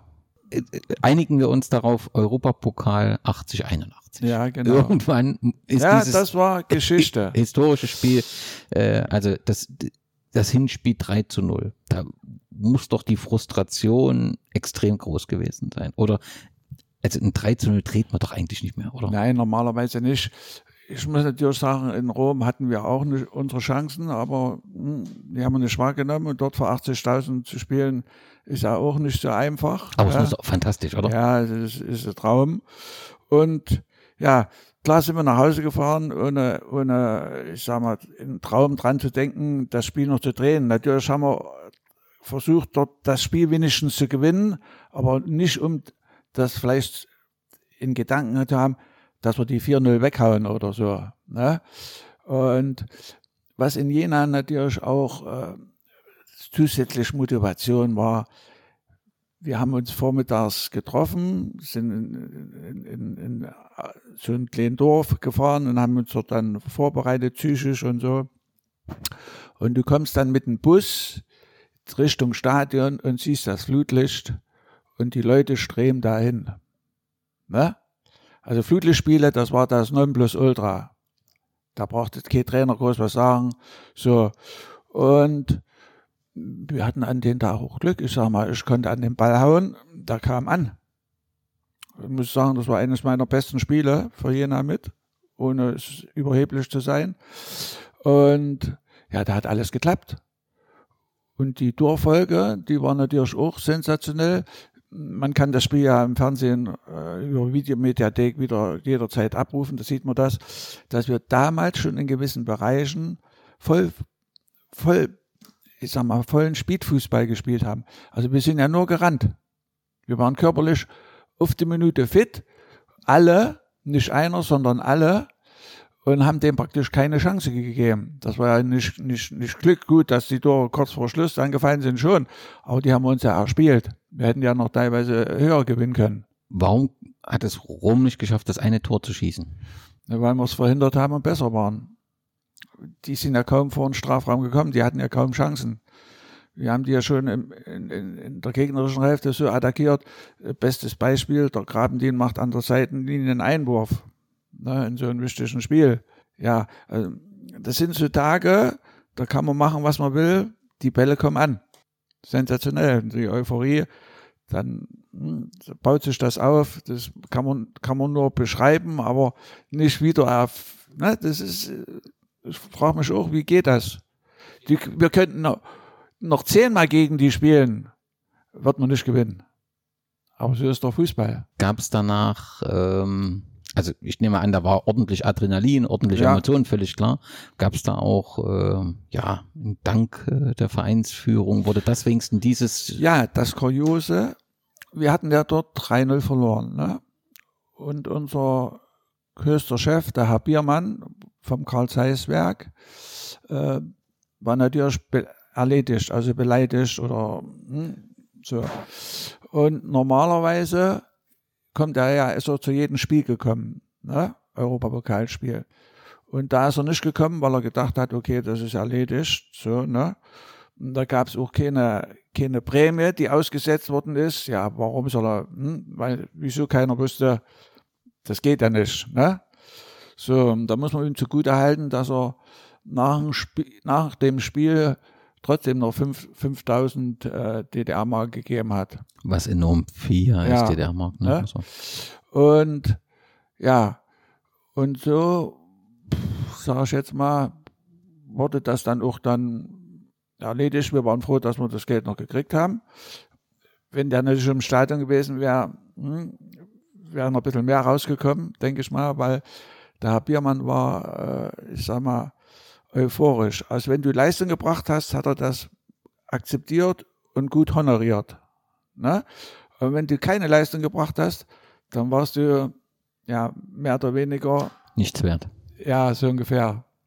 Das merken wir ja dann noch im Laufe dieser Europapokalsaison. Wie gesagt, ich habe jetzt hier erste Runde auf dem Platz stehen, aber vielleicht lief es auch anders. Es waren folgende Spiele noch. Es gab dann äh, gegen äh, Valencia den 3-1-Sieg zu Hause, die 0 zu 1, äh, die 1 zu 0, ja, 0 zu 1 Niederlage dort. Ähm, dann war Newport County, äh, ähm, Hm, das war das Schwierigste. weil, was war da so schwierig dann? War man da im Prinzip gedanklich schon, hat man gesagt, den schaffen wir auf jeden Fall durch diese tolle Leistung gegen Rom oder was war? Nee, das war nicht der Ausgangspunkt. Also so haben wir überhaupt nicht gedacht. Aber ich sag mal, setzen Sie mal AS Rom und Newport County gegenüber. Ne? Dann sagt doch jeder, ja, Rom, die schaffst du nicht. Aber Newport County, die waren Waliser sind das, ne? Mhm. Ähm, die kannte ja keiner groß, ne? Und dazu muss man ja auch sagen, was ich am Anfang schon mal gesagt habe, die südländischen Vereine haben uns besser gelegen, weil wir die mit unserem Power-Fußball, mit unserem äh, Zweikampfverhalten, mit unserem dynamischen Sp Spiel beeindruckt haben. Aber Newport County, das waren Waliser, also englische Schule, ne? Kick and Rush, mehr oder weniger, aber die hatten, konnten natürlich auch Fußball spielen. So, die haben natürlich äh, gegen uns äh, sich zur Wehr gesetzt, wo wir praktisch nicht die Vorteile hatten, so wie gegen AS Rom oder gegen andere südliche Vereine, die, die wir beeinflussen konnten, sondern die haben das nicht beeinflusst. Die haben Paroli gebeten, die haben dagegen gehalten. Ne? Und deswegen war das äh, schweres Stück Arbeit und natürlich auch ganz, ganz, ganz großes Glück, weil zu Hause haben wir ja 2-2 gespielt. Ne? Und dort äh, hatten wir im Rückspiel auch viele Verletzte. Ich war auch verletzt und der Mats Vogel musste dort Libero spielen. Also das war, das haben wir eigentlich nur in Grabendien zu verdanken, dass wir dort weitergekommen sind, weil der sensationell gehalten hat. Ne? Also mit viel Glück, aber das braucht man, äh, haben wir das bestanden. Ja, und Dann kam noch Lissabon. ja, haben wir, äh, sag mal, nicht souverän, aber haben wir geschafft, weiterzukommen. Und dann war es soweit, es war ein, es gab ein Ostblock-Finale ausgerechnet in der BRD in Düsseldorf. Äh, Dynamo ähm, Tiflis gegen den FC Karl Jena. Wie war so die Stimmung im, im Vorfeld? War, war die Enttäuschung über den Gegner oder war das eigentlich egal, wenn man gesagt hat, gut im Finale und, und die Freude auf die Reise nach Düsseldorf? Ja, also von der Auslosung oder von der, vom Gegner war man natürlich nicht gut äh, zu sprechen, weil das war ja vorauszusehen, dass dort keine Zuschauer sind. Ne? Also hätten wir praktisch lieber gegen Düsseldorf gespielt, die ja im Halbfinale ausgeschieden sind. Äh, und äh, die Wahrnehmung im Westen war natürlich auch dementsprechend. Ne? Die haben ja keine Werbung gemacht, groß. Und ja, 8000 oder 10.000 Zuschauer, ähm, das war eigentlich für ein Endspiel einmalig. Das kann ich mal mir vorstellen, jetzt so ohne die ganzen, äh, dass wir uns dort auch bewusst waren, dass es ein schwer, schwerer Gegner ist, weil da haben ja fast nur russische Nationalspieler gespielt. Ne? Und wie Kipiani oder Kusayev, die, die internationalmannschaft. Und die, die, sagen wir, die Russen waren natürlich technisch ja, nicht im Vorteil insgesamt, aber die waren technisch saustark und die waren natürlich auch vom, von der Athletik her mit uns gleichzusetzen. Ne? So, und in dem Spiel sage ich jetzt mal im Nachhinein, äh, hätten wir vielleicht nach dem 1-0 uns defensiver verhalten müssen. Aber wie auch immer, äh, der Ausgleich kam zu schnell und das war der Krebsschaden. Aber dafür hatten wir trotzdem noch ein gutes Spiel gemacht und das war wirklich eine gute Mannschaft. Aber am Ende ist ja das Problem, zählt ja nur der Sieg. Aber trotzdem nochmal ganz kurz, Sie haben schon gesagt, wenig Zuschauer, es durften auch nur wenige Anhänger mitreisen. Haben Sie im Blick, waren das Fans oder waren das eher ausgewählte Persönlichkeiten, also, die dort mitgereist sind? Laut Aussagen und, und Dings waren das mehr oder weniger Aussortierte. Ne? Sicher ist unter den Aussortierten vielleicht auch einer, äh, der zum Fußball gegangen ist nach Zeiss, aber letzten ist, haben sie die ausgewählt äh, nach bestimmten Kriterien. Ne? Ich glaube, es sind trotzdem noch welche drüben geblieben, das kann sicher, aber ja, das war eben das Problem. Dann gab es auch keine Stimmung sozusagen in Düsseldorf gar nicht, oder? Nee, eigentlich nicht. War, war ein Endspiel nicht würdig, muss, muss man sagen. Äh, von Russen waren ja auch nicht viel oder kaum welche da. Also ich sage jetzt mal, wenn man jetzt die ganze Geschichte, die europapokalische Geschichte nachvollzieht, waren noch nie so wenig Zuschauer zum Endspiel. Aber das war damals eben politisch. Nur politisch zu erklären, ja. Ja. Nicht Fußball. Ja. Also politisch. Sie haben, Sie sind drüber weggegangen, Jena ist in Führung gegangen in der 63. Minute. Was Sie natürlich nicht erwähnt haben, ist, dass Sie äh, dieses Tor. Es dürfte Ihr einziges Europapokaltor gewesen sein, oder? Genau. Meine Aufgabe war verteidigen. Aber es war ja auch ein besonders schönes Tor. Können Sie das den HörerInnen nochmal beschreiben? Ja, es war eigentlich eine sehr gute Kombination vom eigenen Strafraum über Doppelpass übers Mittelfeld und äh, Jürgen Raab hat mit Mats Vogel auf der linken Seite, also Parallelverlagerung, äh, an der Grundlinie einen Doppelpass gespielt, der Mats Vogel flankt und ich war durch Zufall, sage ich jetzt mal so, ne, gerade an dem Punkt und habe den Ball getroffen. So habe ich mein Bein noch nie gekriegt. Also ich muss sagen, ich kann nicht sagen, dass es Absicht war, dass ich den genau da reinhauen wollte. Ich habe aber so getroffen, dass er da rein ist. Und ja, das ist, das wird mir ewig nachhängen. Ja, es war ja ein äh, ganz wichtiges Tor. Sie haben ja. dann die Faust in die Höhe äh, ja. gestreckt. Und ab da dachte man eigentlich, das läuft in die Richtung, aber Sie haben schon gesagt, äh, die Taktik blieb dann sehr offensiv und das war so ein bisschen der Fehler, richtig? Ja, kann man sagen, aber ja, im Nachhinein ist immer schlauer und ja, vorbei. Eine Finalteilnahme für ein Team aus der DDR-Oberliga war so häufig nicht. Es war also eigentlich ein Erfolg, aber offensichtlich haben das Partei und Kombinat, Verein mhm bisschen anders gesehen. Was erwartete denn die Mannschaft bei der Rückkehr? Es waren keine geblümten Straßen und jubelndes. Um, um Gottes Willen. Es war ganz normal wie nach jedem Punktspiel. Die Straßen waren leer. Ich sag mal, es ist, es ist, es ist ja auch so, ähm, im Nachhinein hat man das ja erfahren. Der Biermann, die hatten ja im im Zeiss, es gibt so ein, so ein Haus, wo, wo sie so ein Bankett aufgebaut hatten, vorm Spiel oder geplant hatten. Und nach der Niederlage war eben nichts mehr. Da haben sie das wieder alles abgeblasen. Aber das ist eben die, die, die Wertschätzung auch der Stadt, wenn man sieht, dass wir praktisch dann, wie viele Jahre später, eingeladen worden sind, um uns das Goldene Buch der Stadt einzutragen, nach 30 Jahren. Äh, das ist eigentlich, da fragt man sich, wie geht das? Was soll das sein? was da ähm, mit bestimmten Funktionen, die was zu entscheiden haben, was, was da passiert. Ich sag mal, wir wären nur zufrieden gewesen, wenn wir dort eine Feier gemacht hätten äh, unter, unter uns und nicht mit Fans oder wie auch immer. Aber das ist eben, was ich sage jetzt mal zur damaligen Zeit eben, der Zusammenhalt unter der Mannschaft war gut, aber es gab immer noch eine Distanz zwischen Vorstand, Spielern, Trainern oder Offiziellen, sage ich jetzt mal so. Ja? Ähm, die Offiziellen, die haben sich ja auch groß getan, wenn, wenn Erfolge war. Und wenn nicht, dann haben sie da, die Hände gehoben. In Anbetracht dessen, was Sie gesagt haben, dass die, die Eintragung in das Goldene Buch der Stadt nachgeholt wurde. Und das ist ja auch auf, auf äh, Bestreben vieler Fans im Umfeld des Vereins ähm, passiert.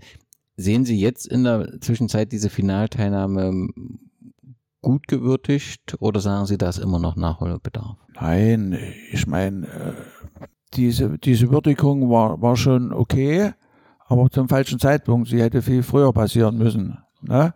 Ansonsten äh, kann man da auch nicht, ich bin da jetzt auch nicht nachtragend, sondern äh, das war natürlich auch groß auf die Initiative vom Lutz Lindemann, der da, glaube ich, zum Zeitpunkt Präsident war, äh, der das mit angesteuert hat. Aber das sagt eben viel auch zu den Bedingungen, die in Jena herrschen. Ne? Ich sage jetzt mal, jetzt bauen sie ein Stadion, ein Superstadion. Ne? Äh, da engagieren sie sich, aber früher war das äh, eben nicht so. Da fragt man sich, warum. Ja, und dann bis 1984 waren sie weiterhin in Jena aktiv und 1984 war dann Schluss. Ja. Jena. Das lief auf Ihre Intention hinaus oder was war da? Ja, da war ich zu langsam und das war auch damals ein Umbruch. Ne? Äh, der Herr Pfeiffer war dort äh, Trainer, Dietmar Pfeiffer. Ähm, ich muss dazu sagen, der Herr Pfeiffer ist ja verkannt mit dem Erfurt-Trainer, mit dem Bruder. Ne? Wissen nicht, ob Sie das wissen. Und ja, und der Herr Pfeiffer hat praktisch, ist nochmal, wir hatten das letzte Spiel, Pokal, EC-Spiel gegen Sparta Rotterdam. Haben wir verloren, habe ich auch nicht gespielt. Und danach ging es mit Punktspielen weiter. Und da war das nächste Punktspielgegner war Frankfurt Oder. Und ich war aber verletzt gegen Rotterdam und danach auch. Und wo das Punktspiel gegen, wo der Herr Pfeiffer das übernommen hat, das war, glaube ich, das letzte Spiel von Hans Meyer gegen Sparta Rotterdam, weiß ich, ist der Pfeiffer eingesetzt worden und ich war praktisch grippekrank gewesen und äh, er kam dann auf einmal zu mir nach dem Training hat gesagt, ähm, du spielst morgen, äh, so, ne, wir brauchen dich obwohl ich kaum, kaum trainiert habe. Ne? Und war, war das Ende vom Lied. Ich musste gegen den ihren Stürmer spielen und der hat natürlich drei Tore gemacht. Und das war das Ende meiner Karriere, sage ich jetzt mal so. Dann habe ich noch ein paar Mal Ersatz gemacht und das war dann das Ende. Ich sag mal, es hätte vielleicht auch ohne diesen Aussetzer passieren können, aber ich war eigentlich normal, hätte mich gar nicht spielen dürfen, weil ich noch körperlich nicht, nicht auf der Höhe war. Aber das vergesse ich auch nicht, solche, solche Sachen. Es waren insgesamt 176 Oberligaspiele, 155 für Jena, 21 für Wismut Gera. In der Oberliga waren es vier Tore, mhm. drei für Jena, eins für Gera, zumindest so gefunden worden. Und insgesamt haben sie in Jena 205 Pflichtspiele gemacht mit fünf Toren. Eins im Europapokal haben wir besprochen und eins im DDR-Pokal haben wir auch besprochen. Insgesamt schon eine eindrucksvolle Bilanz. Ja, die hätte aber besser ausfallen können. Wenn diese Zeit dazwischen. Ja. ja. Aber ich bin nicht nachtragend oder strauer dem auch nicht nach, sondern es war so, ich war teilweise selber dran schuld, das kann man nicht, nicht abstreiten. Aber mir geht's gut, ich bin zufrieden und damit äh, ist der Käse für mich gegessen. Äh, ich muss natürlich schon sagen, ich gehe zum Fußball nach Jena momentan sowieso nicht, weil ich habe Ihnen das schon mal im anderen Gespräch gesagt, ähm, dass man dort betteln muss, dass man dort eine Einladung kriegt oder dass man einen Passierschein kriegt, um ins Stadion zu fahren. Auf der anderen Seite sagen sie, du bist eine Legende, auf der anderen Seite sollst du in Lobeda parken. Ich will das jetzt nicht überbewerten, aber es ist einfach so. Und da frage ich mich, das geht ja eigentlich nicht. Oder sehe ich das falsch? Ja, grundsätzlich äh, ist es immer wieder ähm, wichtig, die Helden des Vereins zu pflegen. Ja, und ähm, das, ich kann das aus der Ferne natürlich nicht äh, beurteilen, aber ich nehme wahr, dass gerade rund um diese Europacup-Finalmannschaft, ähm, dass es da immer wieder paar Irritationen gibt. Also das hat eben angefangen mit schon eben nach dem Spiel, dass es dort keine Würdigung ähm, gab und offensichtlich auch jetzt, dass sich da einige nicht ähm, gewürdigt finden. Aber vielleicht hört man es ja, die, unser Gespräch und vielleicht sucht man da nochmal das Gespräch und guckt, wie man das verbessern kann. Dann hätte das Ganze ja auch in diesem Sinne etwas bewegt. Ich möchte gern noch über das eine Jahr in Gera. Dort haben wir uns nämlich kennengelernt. Sie nicht mich, aber ich sie von der Tribüne. Sie waren dann noch ein Jahr in Gera bei Wismut Gera in der DDR-Liga. Ich nehme an, das war einfach im Prinzip so drinne, wenn man Jena äh, sagte, es, es reicht dann jetzt nicht mehr. Sie haben es ja selbst gesagt, dann geht man nach Gera. Eigentlich war das ja so automatisch manchmal vorgegeben. Ja, das war eigentlich automatisch vorgegeben und äh, es hat sich auch äh, als, als gut erwiesen, dass man das als Abtrainieren genommen hat. Ne? Die, die äh, Bedingungen in Gera waren ja dann nicht so wie in Jena und ja, da habe ich das Jahr noch genutzt und bin dann nach Bösneck gegangen. Genau, dann ging es zu Rotasim Pösneck. Was war da der Hintergrund? Also es war dann im Prinzip, äh, Gera war DDR-Liga, wo sie eine Mhm. Saison gespielt haben. Dann glaube ich noch äh, zwei Saisons für Rotasim in der Bezirksliga, bevor sie dann Trainer wurden. Aber was war der Grund, dorthin zu wechseln? Na, erstmal gesagt, der, der Aus, dass ich von Gera weggegangen bin nach Bösneck, äh, war ja auch damit verbunden, der Herr Struppert Ja, war ja da Trainer. Ja. Mit denen habe ich schon äh, in Jena ge- zusammengespielt, der war ja auch aus Jena. Und der hat, äh, ich sage jetzt mal, ohne meine, meine momentanische Leistung zu würdigen oder zu sehen, hat er aus bes bestimmten Gründen, die ich jetzt äh, nur pro produzieren kann, ähm, hat er mich ja praktisch dort rausgeekelt oder nicht mehr aufgestellt und hat dafür gesorgt, dass ich dann nach Bösneck gegangen bin. Äh, ich sag mal, vielleicht hat er Angst gehabt, dass ich ihn der Autorität nehme oder wie auch immer. Also ich hätte vielleicht noch ein Jahr länger gespielt in Gera, aber der Herr Struppert hat gesagt, nee, den braucht er nicht mehr, mich, und äh, da war das erledigt.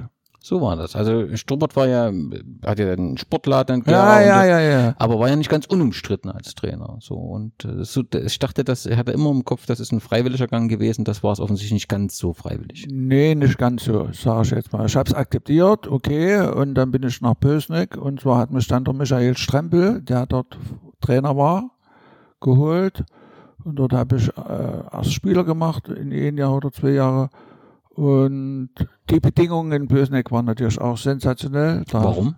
Was war das? Weil äh, der Herr Strempel einen guten Draht zum Direktor des Welslagerwerkes hatte und dort sehr gute Bedingungen geschafft hat. Ne? Und ja, und dort bin ich dann, nachdem der Herr Strempel dann aufgehört hat, bin ich dann Spielertrainer geworden und war auch eine gute Zeit, Bösneck, muss ich sagen, möchte ich nicht missen. Ich habe es 87 bis 89, also im Prinzip bis kurz vor der Wende waren Sie dort Trainer in Pösneck, trifft das so? Ich war sieben Jahre im Bösneck Trainer Sieben und Jahre. Spieler. Ein besonderes Spiel war 1988, als Pösneck Bezirkssieger. Pokalsieger war in Zwölzen. Genau. Und dann haben Sie im, dann hat man sich ja qualifiziert. Ja, FD, und da kam es gegen, gegen Jena, richtig? Ja, stimmt, richtig. Und ich sag mal, Pösneck, das war verrücktes Volk.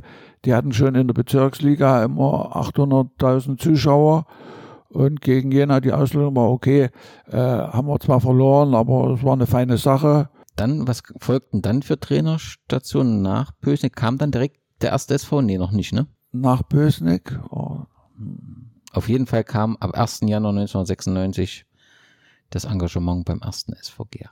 ja, Mit stimmt. Schnauzbart, dieses Bild habe ich immer noch vor mir. Ja, Stand das, Gerhard Hoppe da. der Bart ist aber jetzt ab. Der ist jetzt weg. Aber äh, es gab auch ein bisschen Unruhe. Da, Ja, stimmt. Ähm, Sie kennen ja die Situation nach der Wende, Arbeit oder Nicht-Arbeit, Vollarbeit, Arbeit. So. Äh, ich hatte dort äh, über den Kornudo die Anfrage bekommen, dass ich, dass jemand suchen und ob ich das machen will.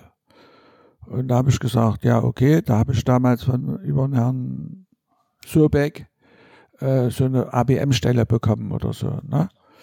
Okay. Ähm, aber man muss sagen, das war, glaube ich, zur Halbserie habe ich das übernommen.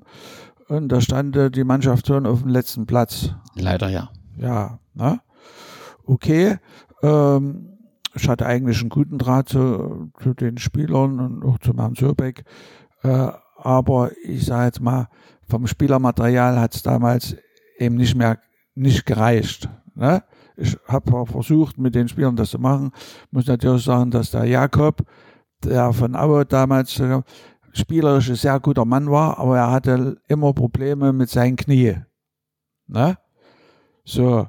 Und äh, da hat manchmal die Chemie nicht ganz so gestimmt zwischen ihm und mir. Das erwähnt er auch heute noch in Interviews. Er, Gottschalk und, und Tampon sind ja dann zum VfB Gera weggezogen und haben sie so ein bisschen damit verantwortlich gemacht. Ja, sage ich jetzt mal so. Aber ich habe das nicht mit Absicht gemacht, sondern äh, in, im guten Wissen, äh, dass die momentan nicht so, der Luplo war ja auch so, dass die nicht ihre Leistung für die Klasse mehr gebracht haben. Ne? So, und äh, dann ist klar, als Spieler sieht man das immer anders. Sieht man das immer anders als als Trainer. Ich sag mal, ich kenne keinen Trainer der Welt, der die Guten draußen lässt und die Schlechten spielen. Schon klar. Ja. Ne? Okay, äh, aber wir haben die Klasse nicht gehalten. Und in der Zwischenzeit hatte meine Frau ein Jobangebot von einer Firma aus Köln. Ne? Und dort äh, war die, war die in der Firma gut integriert und die haben uns das praktisch ja, heiß gemacht, ob wir nicht nach Köln wollen. Ne? Und habe ich gesagt, okay, da gehen wir nach Köln, genauer gesagt Siegburg. Und dort äh, habe ich dann das Engagement bei Gera aufgehört. Und muss natürlich dazu sagen, gut, es war mein Fehler, habe ich jetzt auch nicht so gewusst. Äh, wir hatten ein Pokalspiel und hat einer eine gelbe Karte gehabt. Und die gelbe Karte habe ich nicht aufgeschrieben oder habe ich nicht, ist verschwunden. So, und dann, wie gesagt, und dann ist praktisch rausgekommen, dass das die Mannschaft praktisch nicht weitergekommen ist, weil einer gespielt hat, ohne die gelbe Karte zu. Tut mir jetzt im Nachhinein sehr leid, aber ist nicht zu ändern. So, deswegen sage ich das auch. Das war natürlich eine negative Sache. aber ja, Irren ist menschlich und ich hatte damals auch eben das Problem mit den Umzügen und dies und jenes. Wissen Sie, äh, da habe ich da nicht dran, dran gedacht oder dem Wert geschätzt und konnte ja auch nicht wissen, dass die ins Endspiel kommen oder wie das war oder eine Runde, weiß ich jetzt nicht. Ja. Sie, ich habe noch zwei Thüringer Trainerstationen. Die müssen dann, ich habe noch einmal SC 1903 Weimar und ich habe noch SSV Lope da. Ist das richtig? Das ist richtig. Also nach Köln hat sich dann rausgestellt, mir hat das nicht so gefallen. Also meine Frau, die wäre vielleicht noch geblieben, aber ich hatte dort auch einen Job, aber ich habe mich da nicht wohl gefühlt. Ich sage jetzt, warum, weshalb ich die Mentalität mit dem, ja, äh, da habe ich dann nach einem Jahr gesagt, okay, pass auf, äh, können wir wieder zurück. Ne? Und ich hatte ja meine Wohnung im Voraus in Lobeda nicht gekündigt, hatte die nur untervermietet. Ne? Und ja, und dann kam praktisch das Engagement vom Kornudo, der mich da angerufen hatte, ob ich das machen will. Und da, so, na, so, und nachher bin ich nach Weimar. Stimmt.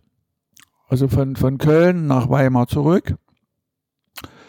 Auch über einen Bekannten, der mich angerufen hat, ob ich eine Lust hätte. Und so, ich sage, okay, äh, wir wollen mich so wieder zurück, komme ich. Und Weimar war eine gute Zeit, eigentlich auch, aber viel zu kurz, weil ich hatte dort einen schweren Autounfall. Und ja, der, mein Unterschenkel war eine Trümmerfraktur. Und das war gar nicht so einfach. Und ja, und das hat sich dann praktisch dann mit der Trümmerfraktur erledigt als Trainer dort. Ne? Und ja, okay, und dann habe ich an Jena wieder gewohnt. Ne? Und dort war SV Lübbe da, da hatte ich eben, da lernt man Leute kennen und so, ne?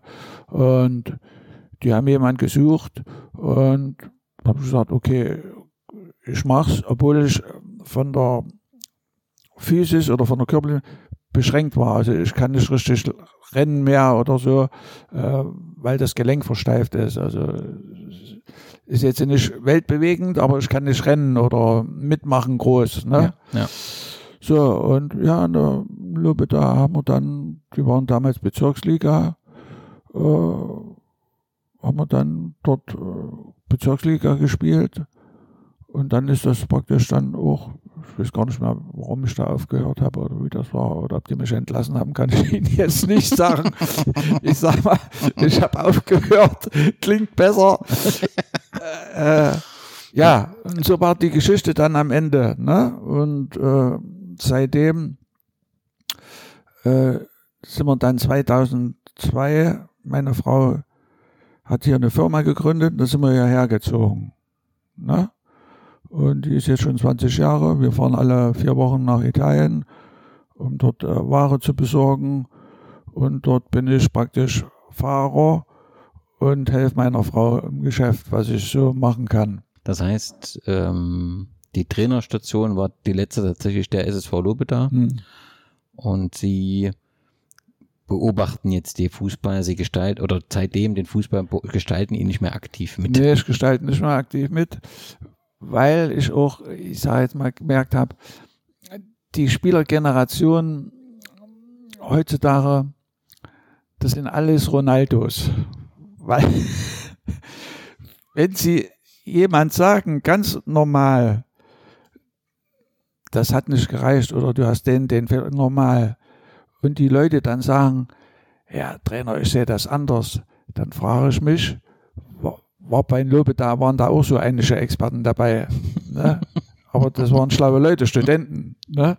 So, ja, dann fragst du dich, ja, was soll's? ja, es ist wirklich so. Und da gucke ich jetzt lieber zu Hause im Fernsehen, da sitze ich in der ersten Reihe, kann jede Wiederholung sehen und hol mir mein Bier, wenn ich will. Und damit ist es gut. Gibt's, äh, ich weiß ja, dass Sie äh, eine große Familie haben, schon auch Enkel haben. Gibt's irgendjemand, wo das Fußballgehen weitergegeben wurde? Nee, leider nicht. Ach. Aber es macht nichts. Jetzt habe ich gehört, in Jena spielt auch ein Hopper, aber der hat mit mir nichts zu tun. Wollte ich doch mal nachfragen, ob man da eine Verbindung hat. nee, kann man nicht machen. ähm, gibt's Gibt es einen Verein, wo Sie heute aktiv nachverfolgen, mitfiebern oder gucken Sie einfach den Fußball, wie er so aktuell läuft? Und natürlich Ihre Vereine mit dem KZ Jena gucken Sie immer hin. Ja, ich gucke das schon, Regionalliga gucke ich schon und äh, ja, ähm, ich bin zum Beispiel Fan von solchen Mannschaften wie Freiburg oder wie Mainz, die mhm. aus ihren Möglichkeiten das Optimale machen. Das, das war mir bei mir als Spieler genauso. Und das tue ich jetzt auch schätzen an solchen Vereinen, ne? die mit wenig Mitteln viel erreichen. Ich bin jetzt auch kein Fan von Freiburg oder so, sondern. Nee, verstehe schon, verstehe. Herr Hoppe, vielen Dank, dass Sie uns einen Einblick in Ihre bisherige oder in Ihre Karriere gegeben haben, in Ihre Station. Wenn Sie zum Abschluss ähm, festlegen müssten, was in Ihrer Fußballkarriere das, der schönste Tag und der schlimmste Tag war? Der schönste Tag waren die zwei Pokalsiege plus das Endspiel mit dem Negativen, dass wir es verloren haben. Aber das waren die, die Highlights, sage ich jetzt mal. Und das Schlimmste, die Ereignisse in Norwegen? Ich sage es nicht mal als Schlimmste. Als Schlimmste sage ich jetzt, das hat mit meiner Fußballkarriere nichts zu tun, war mein Unfall. Unfall dann. Hm. Ne? Ja. Okay. Ganz herzlichen Dank dass Sie uns Ihre Zeit geopfert haben und Einblick in Ihr Fußballerleben gegeben haben. Alles Gute für Sie und Glück auf. Glück auf.